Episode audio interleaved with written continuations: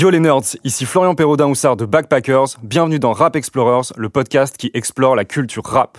Depuis le Covid-19, l'industrie du live est paralysée. Les concerts sont reportés, puis annulés, à mesure que les réglementations se durcissent. Privés d'un lien essentiel avec leur public et d'une importante source de revenus, les artistes innovent, se réinventent et tentent d'imaginer les concerts du futur. Nouveau modèle ou simple pansement, quel bilan à date et quel avenir pour les concerts? Le futur du live, on en parle avec Metalkers. Yannick Requi, de Live Nation, Clément Nadjo, de Backpackers et Antoine Bosque, notre second Backpackers. Bonsoir à tous les trois messieurs. Bonsoir. Salut Flo, salut à tous. Alors euh, Yannick, pour te présenter, tu es promoteur à Live Nation, euh, la plus grande boîte d'événements live et de billetterie au monde, euh, où tu gères les tournées d'artistes hip-hop et R&B américains, mhm. tels que Kendrick Lamar, Childish Gambino, DJ Premier, Busta Rhymes ou encore Q-Tip. Entre autres. Et tu as été par ailleurs le manager de Pitrock. Exactement. Et tu as également monté deux boîtes de booking et de promotion d'artistes. Auparavant, ouais, j'ai démarré comme ça professionnellement. J'avais démarré dans la production et le booking quand j'étais étudiant, donc à la fin des années 90. Et euh, après, j'ai transformé ces associations, ces projets étudiants en société à partir de 2003 et à mon compte jusqu'à 2009. Après, je me suis fait intégrer par une société qui s'appelait Garance à l'époque, qui a fermé depuis, qui tenait l'Élysée Montmartre. Et donc, on faisait surtout euh, la programmation de l'Élysée Montmartre.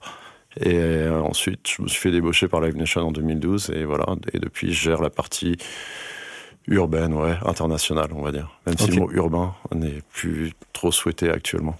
c'est un débat qui est toujours en cours. Super, bah en tout cas, bienvenue à toi. On est hyper content euh, de te recevoir dans le podcast et merci d'avoir répondu présent. Avec plaisir.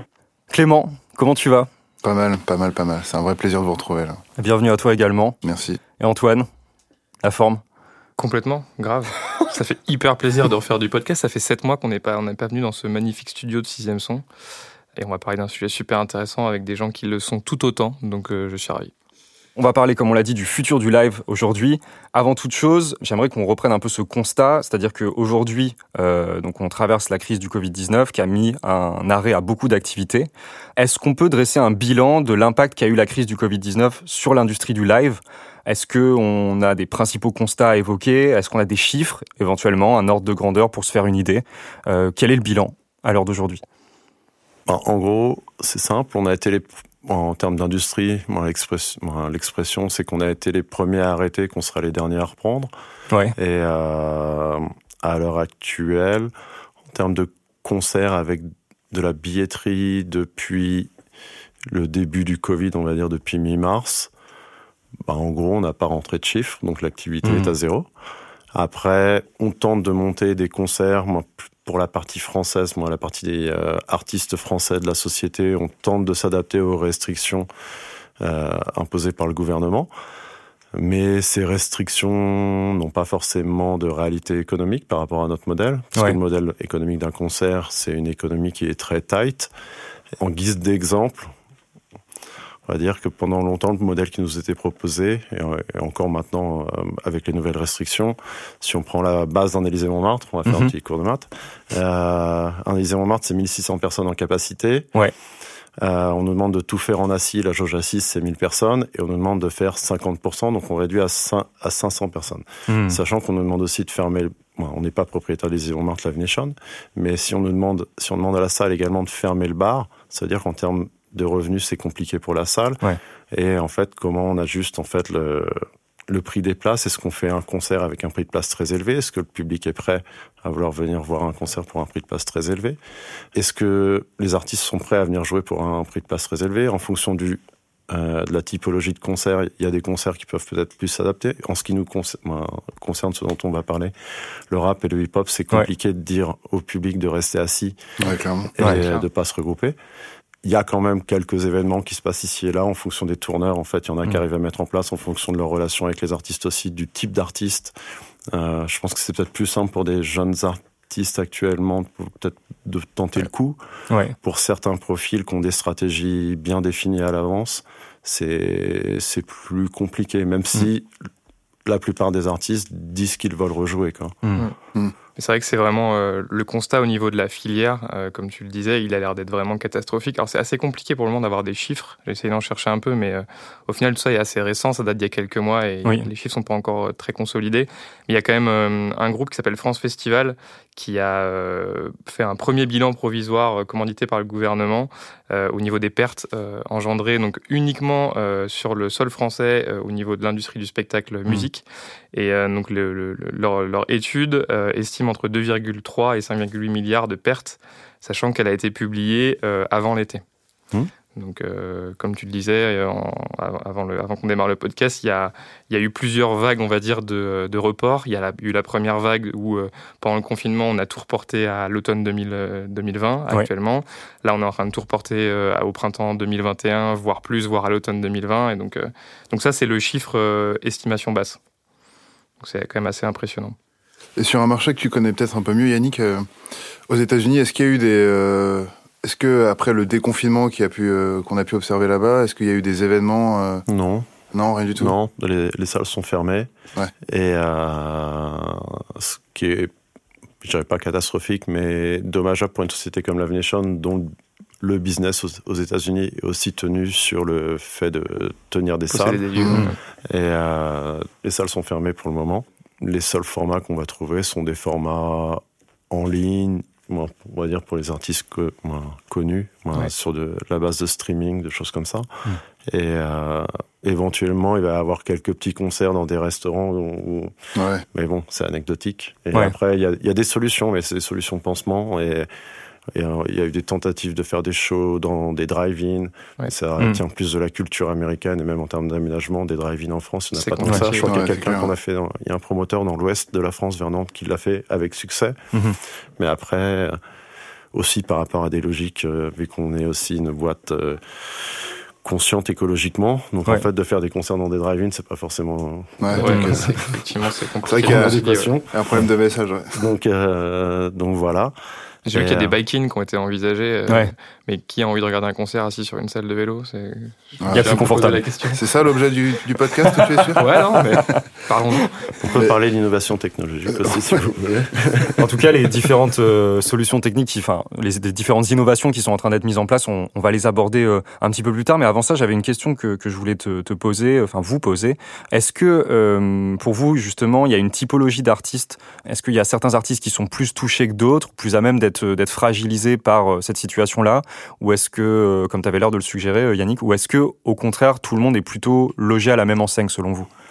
Euh, non, tout le monde n'est pas logé à la même enseigne. On va dire que là, dans le cadre de mon travail, en fait, je gère des gros profils comme euh, on disait Post Malone, Childish et compagnie, Ouais. euh, Travis, tu vois. Mais après, en fait, il y a toute une génération de jeunes artistes qui devait exploser euh, cette année. Hmm. Bah, pour eux, ça, ça tombe à l'eau cette année. Ouais. Donc là, tu parles d'artistes en développement. d'artistes en développement, de jeunes artistes, ouais. Et là, en fait, ils vont se retrouver en concurrence avec la nouvelle génération, un peu comme c'est présenté euh, dans XXL avec les Ouais. promotions, on va Avec dire. les, les freshmen de, de les chaque année. freshmen. Donc, en gros, l'année 2021, il y aura deux Deux générations promos, de freshmen, donc Mm. ils vont tous se battre pour avoir les les slots. Ce qu'on Mm. appelle des slots, c'est les, les- soit les places dans les festivals, soit les places pour faire des tournées. Ouais.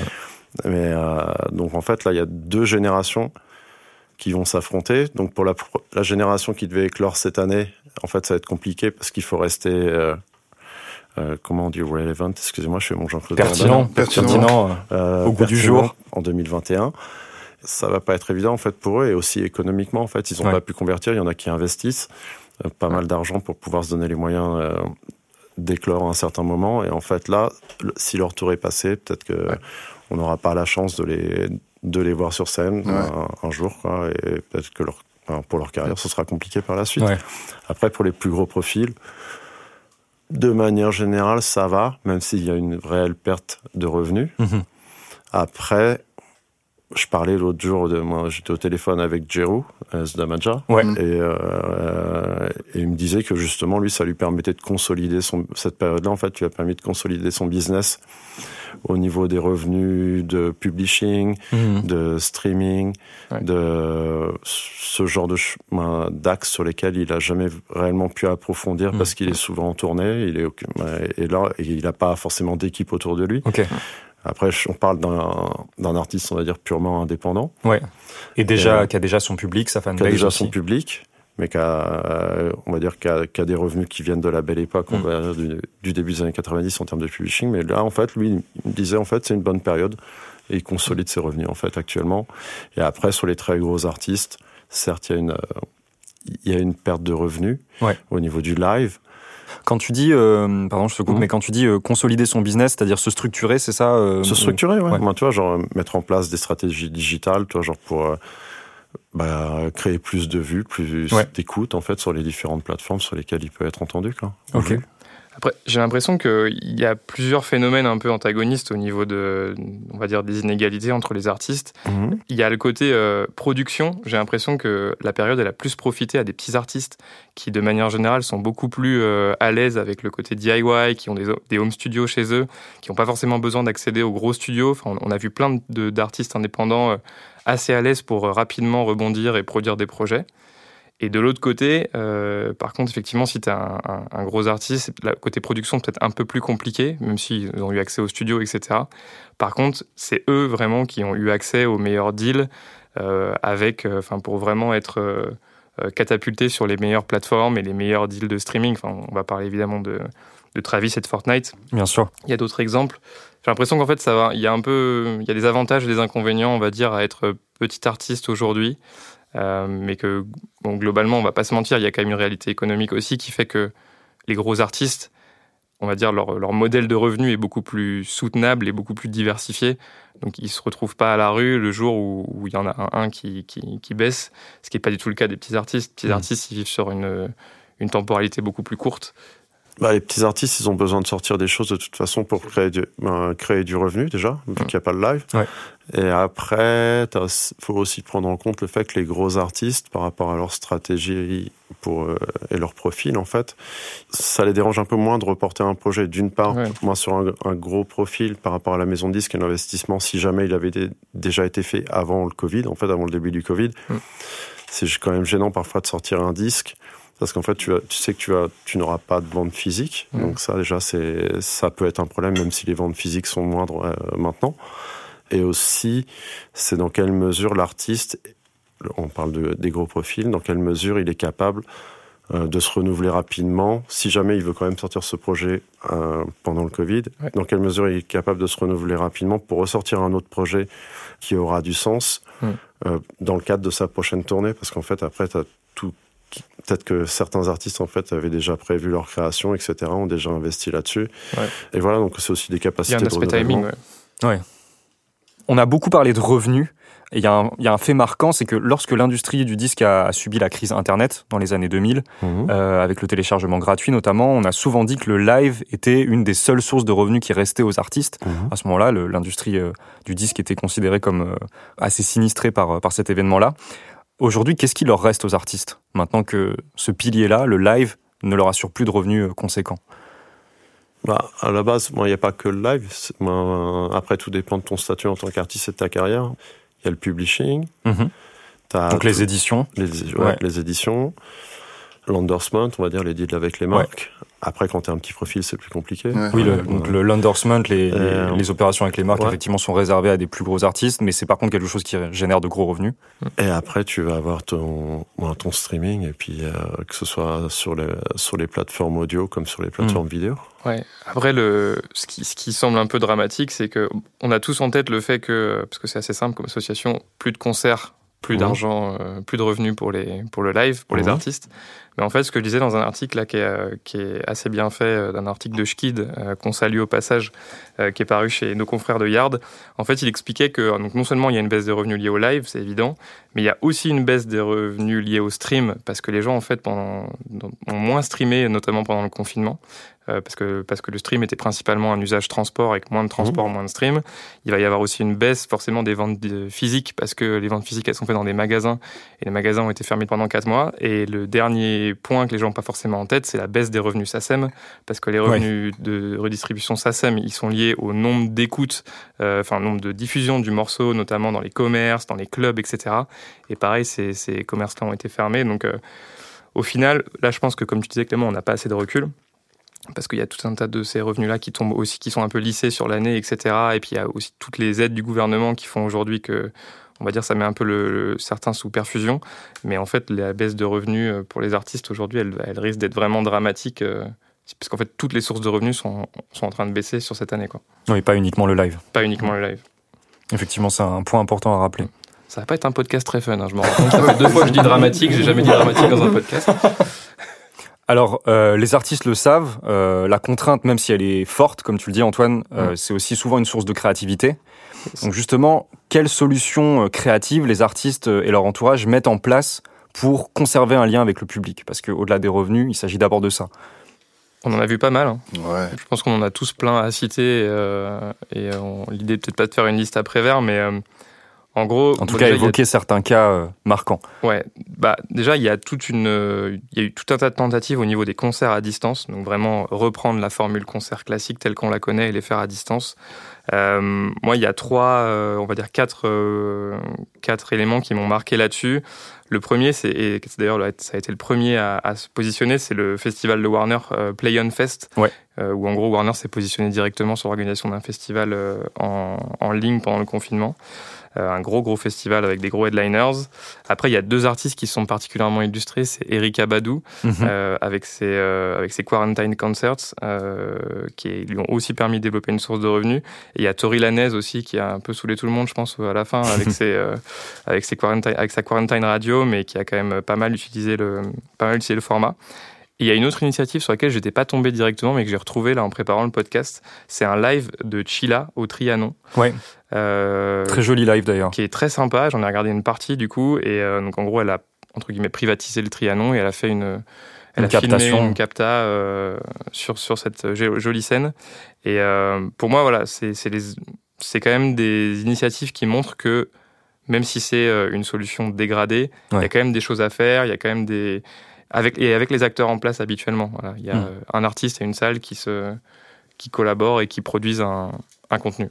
Alors il y a un truc de particulier dans le concert d'Erika Badou, c'est que les fans pouvaient choisir de faire un don pendant le concert, c'est ça? Exactement. De rémunérer l'artiste. En fait, il n'y avait pas la possibilité de, de visionner ce concert euh, de manière gratuite. Mhm. Il y avait un paiement minimum. Alors après, je crois que c'était. euh, il y a eu trois lives, c'était 1, 2 et 3 dollars. Donc on est Ouais. vraiment sur de la somme symbolique.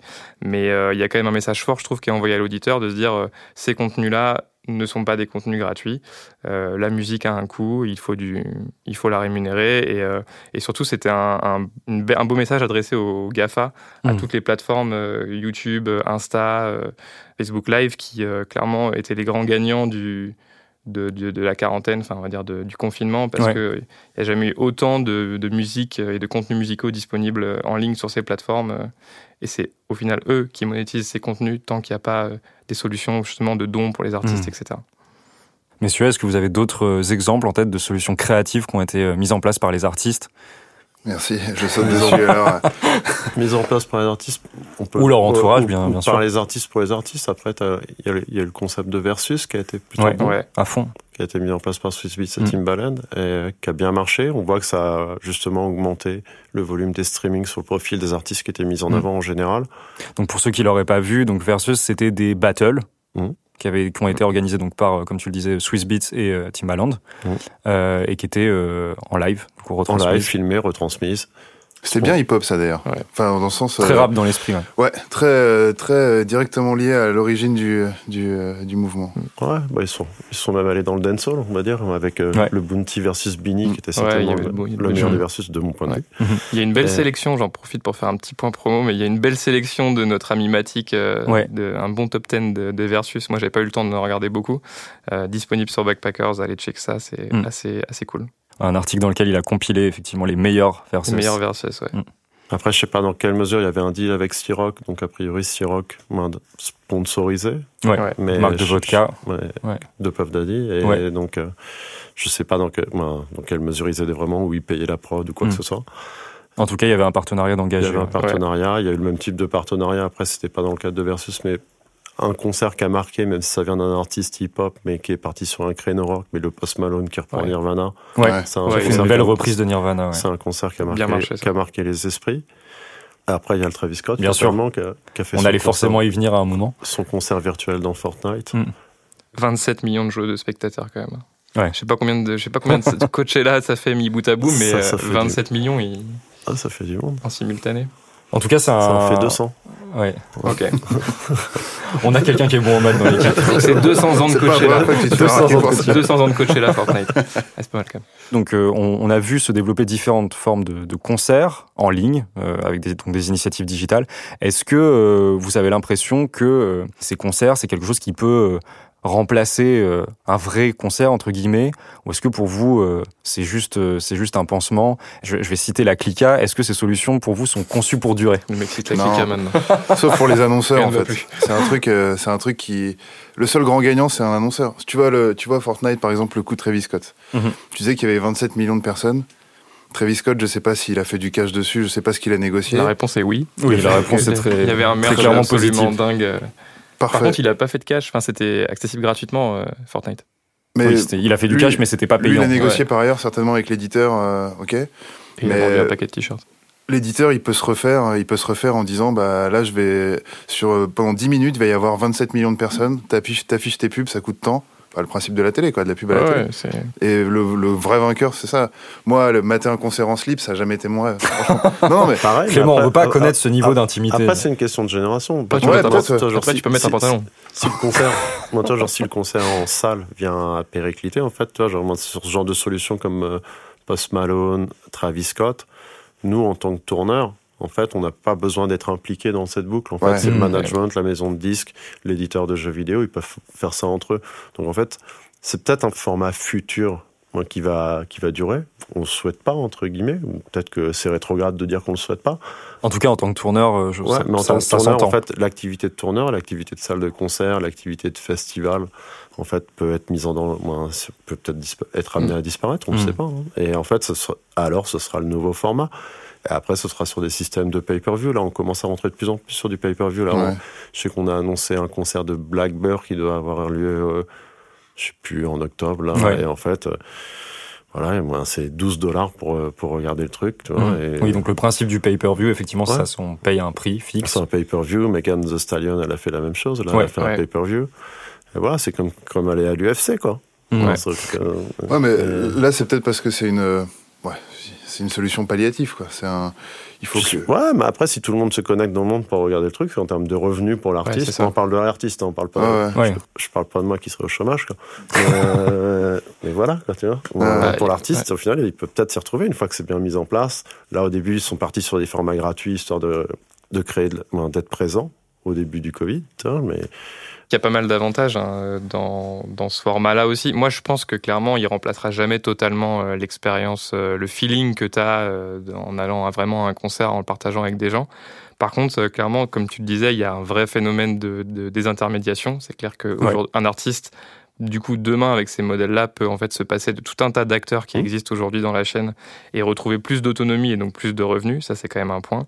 Après, je pense que l'avantage de ces formats-là aussi, c'est que c'est directement euh, formaté pour les réseaux sociaux. Y a quand même une grosse économie, tu as une grosse Mhm. mutualisation de coûts parce qu'en fait, ta capta, euh, enfin, ta capta et ta production sont la même chose et, Ouais. et génèrent un, un format qui est le format vidéo que derrière tu peux, euh, tu peux continuer à diffuser. Il y a quand même deux limites euh, physiques presque, j'ai envie de dire, euh, qui s'effacent. C'est la limite de la jauge, je reviens sur Mhm. les 27 millions, et la, et la limite aussi des, des time zones en fait. C'est-à-dire que euh, qui en France n'a pas euh, n'est pas frustré de ne pas avoir vu euh, des artistes US qu'on n'a pas vu chez nous depuis des années Ouais. Mmh. Mais est-ce que tu as des retours, Yannick, de tes artistes, justement, qui te disent euh, Ah, la scène me manque.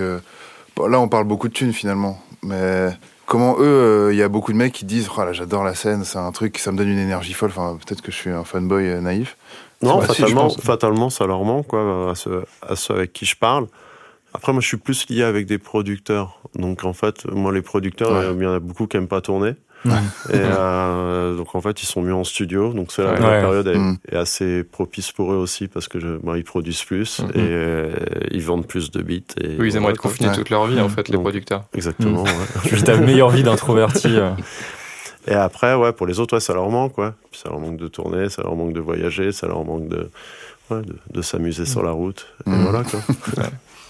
Alors question peut-être un peu naïve aussi, Oui. mais est-ce que euh, est-ce qu'on peut espérer revoir des artistes internationaux bientôt? Euh, bientôt, tout dépend de la notion de bientôt. Mhm. Euh, Sachant que ça évolue en permanence. Dans la décennie 2010. mais on va prendre un, on va prendre Alors un- décennie 2010, c'est un peu tard, Antoine, Ouais, c'est trop 2020 tard, oui, peut-être. 2020, pardon. on va, on mais va- l'eau est vachement forte aussi. on va prendre un, on va prendre un, un exemple. Ouais. Euh, par exemple, on va dire le concert de Tripirette qui devait avoir lieu début avril euh, au Bataclan. Quand on était ambitieux et qu'on pensait que ça allait passer vite, en fait, on commençait à envisager éventuellement de le faire en fin juin. Ouais. Après, en fait, on a vu que fin juin, c'était pas possible. On l'a même pas, on a même pas parlé publiquement. En fait, on a décalé à début septembre. On a attendu le dernier moment pour voir si début septembre ce serait possible ou pas. Mhm. Et euh, début septembre, après, on a réfléchi à éventuellement le faire au- à mars 2021. En fait, là, en fait, les États-Unis, eux, se sont rendus compte que tout le premier semestre 2021 serait bloqué Ouais. parce que, euh, moi, en fait, ils vont se réserver le, le marché américain pour eux parce que les artistes doivent tourner dans un premier temps aux États-Unis pour amortir leur tournée avant d'arriver en, en Europe. Ok. Et là, maintenant, on est parti sur juillet 2021 Hmm.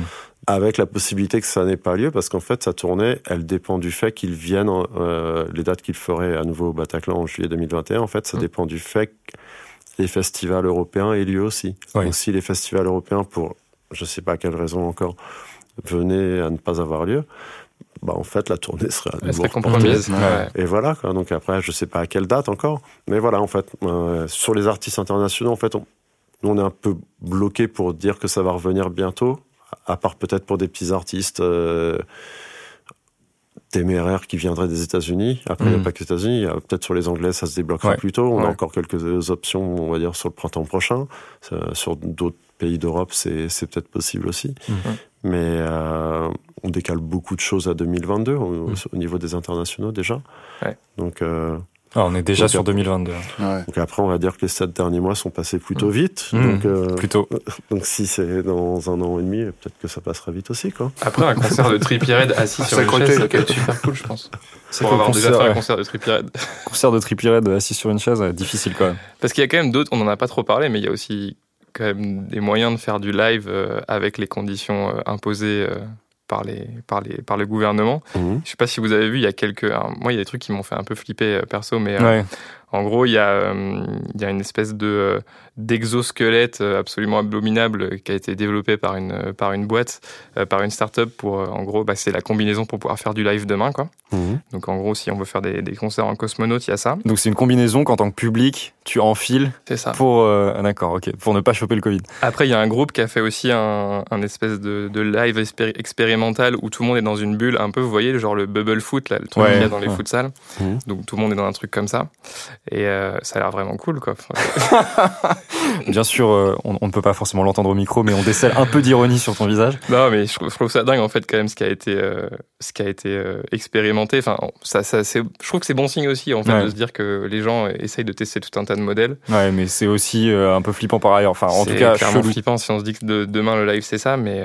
Mais ça, justement, c'est une question que j'avais envie de vous poser. Pour vous, c'est enfin, c'est un exercice prospectif qui est pas forcément facile, mais pour vous, c'est quoi le live du futur? Est-ce qu'on revient euh, au live tel qu'il était avant, ou est-ce que vous pensez que les changements qu'il y a eu dans cette période vont influencer la manière dont on va faire du live dans le futur? Je pense qu'il faudra combiner les deux formes de revenus, en fait, ben, parce que là, actuellement, les solutions qu'on tente de mettre en place sont plus des solutions qu'on appelle pansements, Hmm. qui sont pas optimisées. Euh, point- ben, leur modèle économique n'est pas euh, Ouais, optimisé. Pas stable. Donc là, en fait, faut continuer à le travailler parce qu'on ne sait pas si la période va durer, si cette période va revenir et si on aura un réel retour à l'ancien modèle économique du live. Ouais. Donc en fait, après, c'est une bonne solution au final. Moi, c'est bien. Ça crée, ça crée une autre façon de pouvoir se, se produire. Ouais. Donc si jamais il y a un retour à l'ancien modèle économique du live, c'est parfait. Bon, c'est parfait. C'est le tourneur qui parle. et, euh, et si jamais il n'y a pas, ben, on fera l'autre. Et puis si, euh, et en fait, ben, pour les artistes, ça leur donne juste une autre façon de pouvoir s'exprimer en fait. Et Ouais. d'un point de vue créatif, c'est aussi intéressant hein, pour Mm. les artistes. Moi, je sais que je parlais. Moi, je ne vais pas dévoiler avec quel artiste, mais je parlais avec un artiste euh, hip-hop américain. Et en fait, on, là, un des modèles qu'on va peut-être tenter de mettre en place, c'est faire des, en fait, du fait que les gens peuvent comment dire, euh, le public ne pourrait pas être debout de manière rapprochée. Mm. On part plutôt sur des formats en fait en talk show, on va dire, Ouais. de, la part, Mm. de la part des artistes. Et en fait, un artiste vient parler sur, sur scène, vient éventuellement jou- jouer ses morceaux, soit simplement en appuyant sur la touche play, soit en, en faisant un live, mais pas un live euh, dynamique, on va dire. Mm. Au final, de donner ce genre d'axe de réflexion à, à des artistes, il y en a un qui est revenu vers moi en me disant, mais en fait, moi, mon, mon premier album, j'allais le rejouer sous, le- sous un format pièce de théâtre stand-up. Ok. Excellent. Et ce qui est intéressant, en fait. Mhm. Donc, tu vois, après, moi, après, là, je te- créativement là, je te- parlant, ouais. là, je te Ouais. parle d'un format sur scène, mais après, tu vois, genre, pour les mecs, bah, bah, tu on parlait de Travis qui a fait son concert dans Fortnite, c'est créatif, quoi. Ouais, Euh, fond. donc, les deux sont intéressants. Moi, je trouve que les, les deux formats sont cool, quoi. Euh, après, c'est juste pour la filière, comme on disait tout à l'heure, où éventuellement, il y a peut-être quelques maillons de la filière qui risquent de, Qui de sauter. qui, qui Ou peuvent qui sauter à pourront se réinventer, en fait. qui peuvent se réinventer, ouais, bien sûr. Juste, ça crée des nouvelles pratiques euh, qui sont hyper, euh, hyper intéressantes. Toujours, les grands vainqueurs sont ceux qui sont déjà bien placés. Mhm. Mais euh, on parlait tout à l'heure de Fortnite, qui est notre, euh, notre exemple fil rouge. Mais ouais, c'est cool. Imaginons qu'on puisse revivre euh, ce que- ce que je qualifierais de normalement. Mhm. Avec des lives qui, euh, qui sont tels qu'on les a connus il y a quelques temps, ça empêchera pas des gens, comme tu disais tout à l'heure, des gens qui n'ont pas pu voir la- un certain artiste euh, en France, de pouvoir profiter d'une performance qui est à distance. Déjà parce que euh, on aura appris à assimiler ce genre de format et peut-être à l'accepter. Mm. Ça peut être un côté positif. ouais. Et à le rémunérer aussi. Et à le rémunérer, Mm. bien sûr. Ouais, moi, moi, je vois bien en fait un- une, une cohabitation un peu des deux, des deux modèles. Je pense que le, le- le live du, de demain, il va être. Enfin, je vois bien un modèle en gros où il y a des gens qui assistent à un concert euh, sur place, en physique, euh, et qui ont, euh, via peut-être le digital, moyen aussi d'avoir beaucoup plus d'interactions sociales entre les fans, les, les gens qui sont venus regarder, et avec l'artiste. Et à côté de ça, euh, pour donner euh, beaucoup plus de- de- d'ampleur et de capacité de diffusion au, au concert, il y a peut-être euh, des millions de personnes, comme dans l'exemple de Travis Scott, qui, eux, regardent le live de chez eux, dans leur salon, avec des potes, une bière à la main, et qui en profitent d'une autre manière, et, euh, et qui ont eux aussi des capacités voilà, vraiment de d'aller interagir euh, avec, le, avec le public qui est sur place, avec, le, avec les fans, qui sont eux aussi en ligne, avec l'artiste. Enfin, Mm. Moi, je pense que c'est une, en fait, c'est une bonne... euh, c'est une bonne matrice d'expression euh, pour réinventer un peu le live qui, au final, n'a pas, n'a pas trop bougé euh, enfin, depuis euh, probablement plus d'un siècle. Je veux dire, je sais pas si c'est hyper différent là maintenant dont on fait des concerts aujourd'hui. Si, Si, ah, ça, c'est bien, ça a bien changé quand même, quoi. Au niveau de technique, sur les effets, etc. Mais je veux dire, ça Niveau reste. technique, une, la scénographie, euh, bah, toi, le, le truc des hologrammes, quoi, tu vois, qui qui Ouais. Peut-être qu'on va avoir plus d'hologrammes par la suite s'ils peuvent pas voyager. Peut-être, ouais. Ok, bah merci euh, messieurs, merci beaucoup euh, à tous les trois, donc euh, Yannick Requi, Clément Nadjo, Antoine Bosque, pour vos réflexions. Il va être l'heure de, de conclure ce podcast sur cette note d'espoir, malgré la situation un peu complexe qu'on est en train de vivre. Donc encore merci pour votre présence, merci à notre ingé son Antonin Lacoste, et enfin merci à l'agence 6 Son où le podcast est enregistré. Si vous avez kiffé Rap Explorers, parlez-en à vos amis, abonnez-vous et notez l'émission sur Apple Podcast, Google Podcast, Deezer ou encore Spotify. Et pour approfondir, n'hésitez pas à lire le dossier Comment le monde de la musique se prépare au futur du live sur le site de Backpackers, un article rédigé par Oscar Lundgren. Bye les nerds, ciao